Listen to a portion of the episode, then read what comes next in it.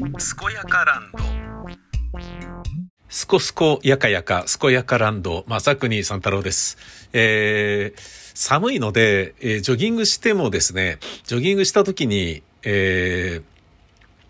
ー、録音をしないでそのまま帰るっていう感じになったものですから、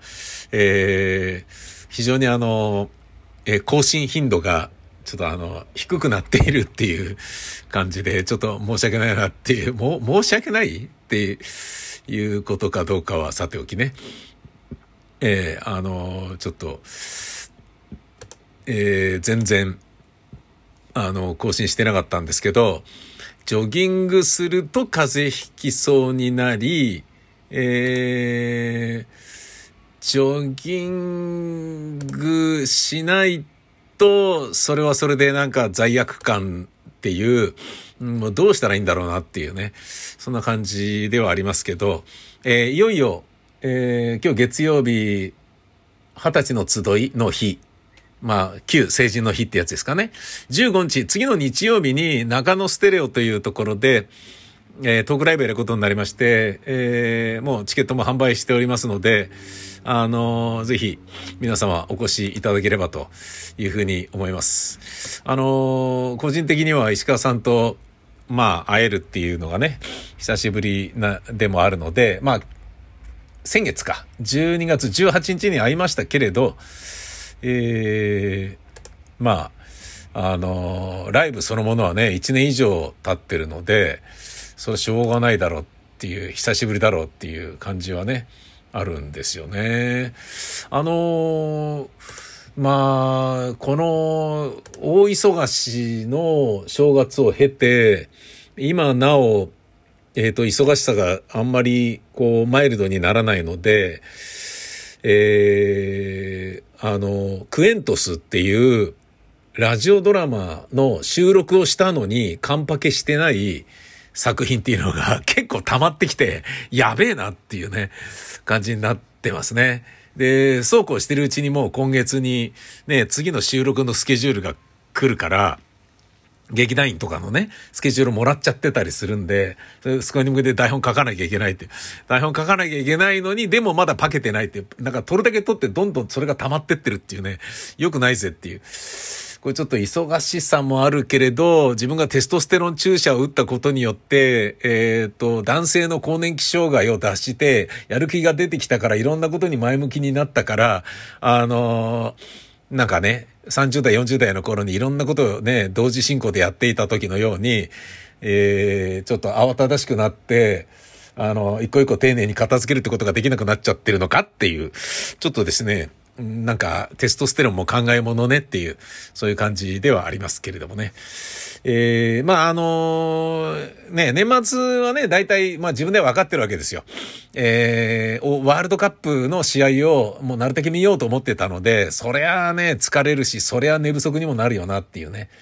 でね、あのーもう感動したりね、えー、感類に無声だりね、しばらくそこから打ちひしがれてね、えーとかね、いろいろありましたからね。で、僕の場合はね、日本代表だけではなく、いろんなね、国のいろんな選手に感情移入しちゃってるところがありますんで、ね、スペインがね、日本に負けた時は、日本人としては嬉しいんだけど、ラ・ロハのファンとしてはちょっと複雑な心境だったりね、これでルイス・エリケクビになるのかなとかね、えーこれでね、あの、セルフィオ・ブスケツもう、あの、僕は代表はいいですみたいなこと言い始めるんじゃないかなとかね、なんかいろんなこと考えちゃったりもしましたよね。でももちろん根本的にはね、日本がこうね、圧倒的に勝ったっていうことが嬉しいということに他ならないんですけれどもね。そして、えー、アルゼンチンのね、メッシが優勝するところなんか、もうここまでの出来すぎたストーリーねえだろっていうようなね、ものがあったから、もうしばらく、つまり次のね、4年後の、えーワールドカップまで、えーこれは喜びに浸ってられると思いますね。うーん、メッシが最後のワールドカップで勝った嬉しいっていうね、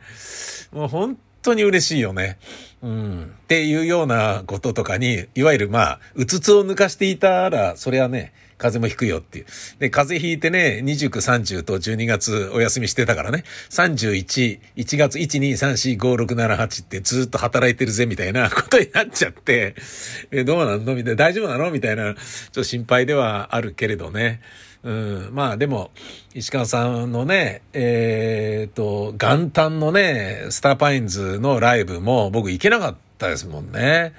まあ、あの、すぐ近くでやってるんだけど、この吉祥寺のブースの中で編集しまくってましたね。すごかったですよ。もう三が日だけで16本群、16本、番組16編集カンパケして、で、4日に納品に行ってみたいな、その感じだったからね、もうなんか吐きそう。うん、もう未だになんかね、ちょっと体調が良くないと言えば良くないだろうっていう。でもそんなことだとね、あの、下手にね、発熱とかしちゃうとね、トークライブできなくなっちゃうからね、今日もちょっと大事とってゆっくり寝るぞとか、そんなようなことも思ってたりするわけですが、えー、朝、えー、起きると、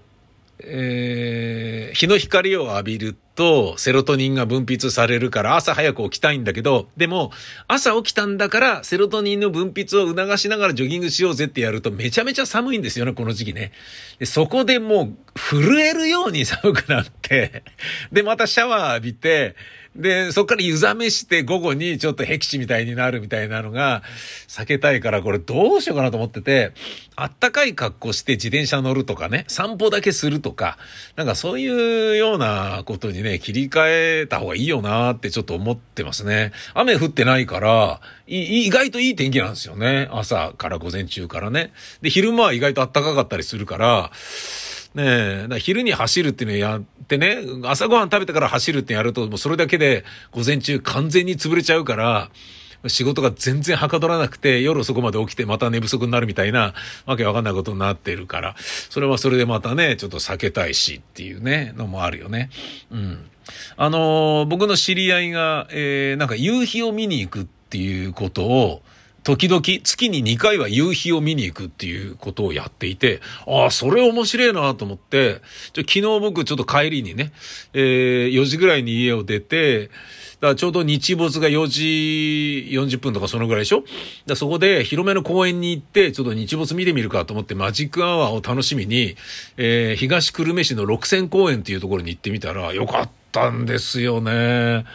うん、なんかまあ、時間がマジックアワーだといいっていうこともあるだろうな。で、日曜だから、いろんなお子ちゃまが遊んでて賑わってるっていうところが、まあ、東京の公園らしいんだけど、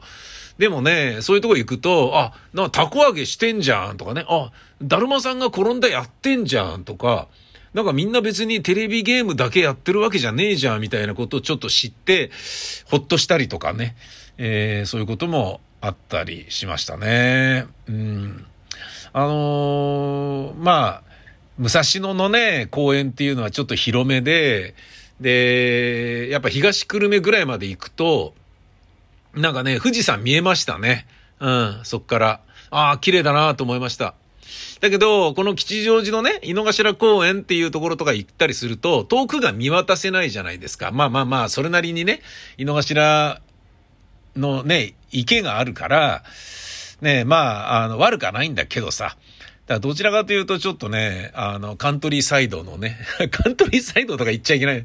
ちょっと広めのね、えー、別にあの、整備されてなかろうとも、ちゃんとした公園、ちゃんとしたっていうか別に井の頭公園もちゃんとしてるんだけどさ、なんかね、えー、都の公園？東京都の公園だったな。なんか、あ、そう、都、都がやってる公演とか、区が、市がやってるとか、そういうのあるんだと思って、6000公演は都がやってるっていうやつだったので、なかなか良かったよっていう、そういう感じでございます。えー、僕は、基本的に、えー、湯たんぽだけで寝てるんですけど、やっぱエアコンつけなきゃダメだなっていう風になったのと、運動しないでこの仕事場に来ると足が異様に寒いので、末端冷え性なので、電気毛布、えー、は必須だなっていう。皆さんは、あの、寒さはどうやってしのいでらっしゃいますかって、すんごい気になることではあるんだけど、俺がね、ありがちなのは、上半身いっぱい着込んで、顔はほてるんだけど手足が冷たいとかいうのがよくあって、これはなんともね、いかんともしがたいよね。だからなんかあのー、もう朝ごはんみたいな、なんだろうな、ビタミン剤みたいな感覚でカッコンと飲んじゃった方がいいのかなってちょっと思うんですよね。じゃないとね、やっぱ冬って体重増えるじゃないですか。明らかに3キロ近く増えるよね。何これっていう。で、それを減らそうと思うと風邪ひいちゃうし、じゃあ食わなきゃダメじゃんつって直すたと、ね、治す時にはガブガブポカリ飲んだり飯食ったりするでしょ？で、そうするとまた、あ、治ったと思うんだけど、体重計乗るとすげえ太ってるみたいなことになるから、そなんとかならないのかってあるよね。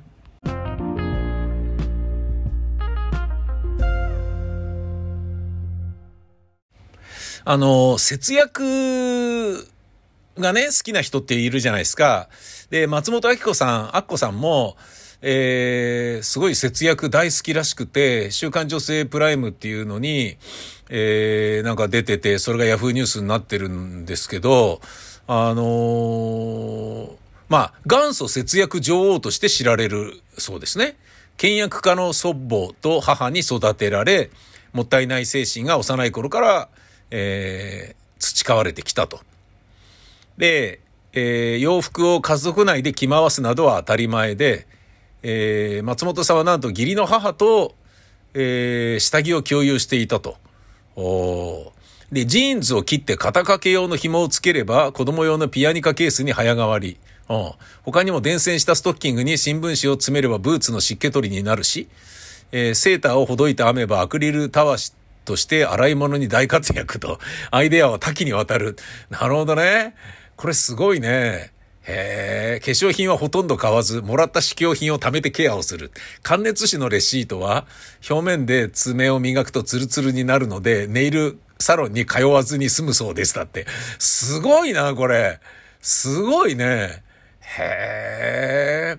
で、そんな松本さんが5年ほど続けている節約術の一つがゴーヤの自家栽培。ホームセンターで苗を買って5月頃に植えておけば7月から9月にかけて100本ほど収穫できるだって。へー。食費が浮くのはもちろん健康にもいい。おまけに葉が、えー、窓辺を覆い尽くすほど成長するので、日差し余計になってエアコンの電気代にも節約になるだって。すげえ。すごいね、これね。でも、こういうのって、なんかいいなと思うんだけど、あのー、なんでしょうね。どうなんですか？その、余裕がないとできないですよね。時間的な余裕とか、そういう。ね、だ要はホームセンターに苗を買いに行く時間がなければダメでしょ？だからある程度、仕事をセーブしなきゃこれ無理だと思うんだよね。うん。なんか、うーん、なんだろうな。本当に忙しい人って、例えばシングルマザーの人とかって働きまくってて、もうご飯作るのだって大変じゃないですか。で、時短でどうやって作れるかとか、ね、弁当で済まさない自分のプライドをね、どうやって守るかみたいなことで、これで勘弁してくれ、みたいな感じのものを作って子供に出したりしてるわけじゃん。本当はね、丁寧にケーキ作ったりクッキー焼きましたよとかっていうようなことをさ、なんかこう子供にね、とかね、そういうなんか、義理の母のところに私が作ったなんとかタルトケーキを食べてくださいなんとかって言って持ってったりとか、してぜみたいなものだってあるだろうさ、そりゃ。で、そんなことできる余裕ないもんね。だからなんかこう、あくまで節約っていうものを趣味として楽しむのはそれなりの精神的な余裕があるんじゃないのって思うんだよね。うん、なんか、本当に節約しなきゃいけない人って、節約できないじゃないですか。時間を節約することの方が優先されるから。俺なんかね、そういう気がするんだよな。ダイエットだって、ダイエットって贅沢ですよね。ダイエットってお金かかるしさ、野菜いっぱい食わなきゃダメじゃん。運動するんだって時間なきゃできないじゃん。それ貧乏人には無理なんだよね。体鍛えるとかそういうのは。なんかね、いろんなことに理不尽を感じるけど、ただね、こういうのは、ちょっとね、あのー、パートに出る余裕はまだ精神的にないけど、でも子供の世話だけで家にいる時間が長いなっていう人なんかは参考にできるだろうけれどもね。えー、倹約はね、僕もいいと思います。とりわけね、食品ロス、フードロスはなんとか少なくしたいのだ。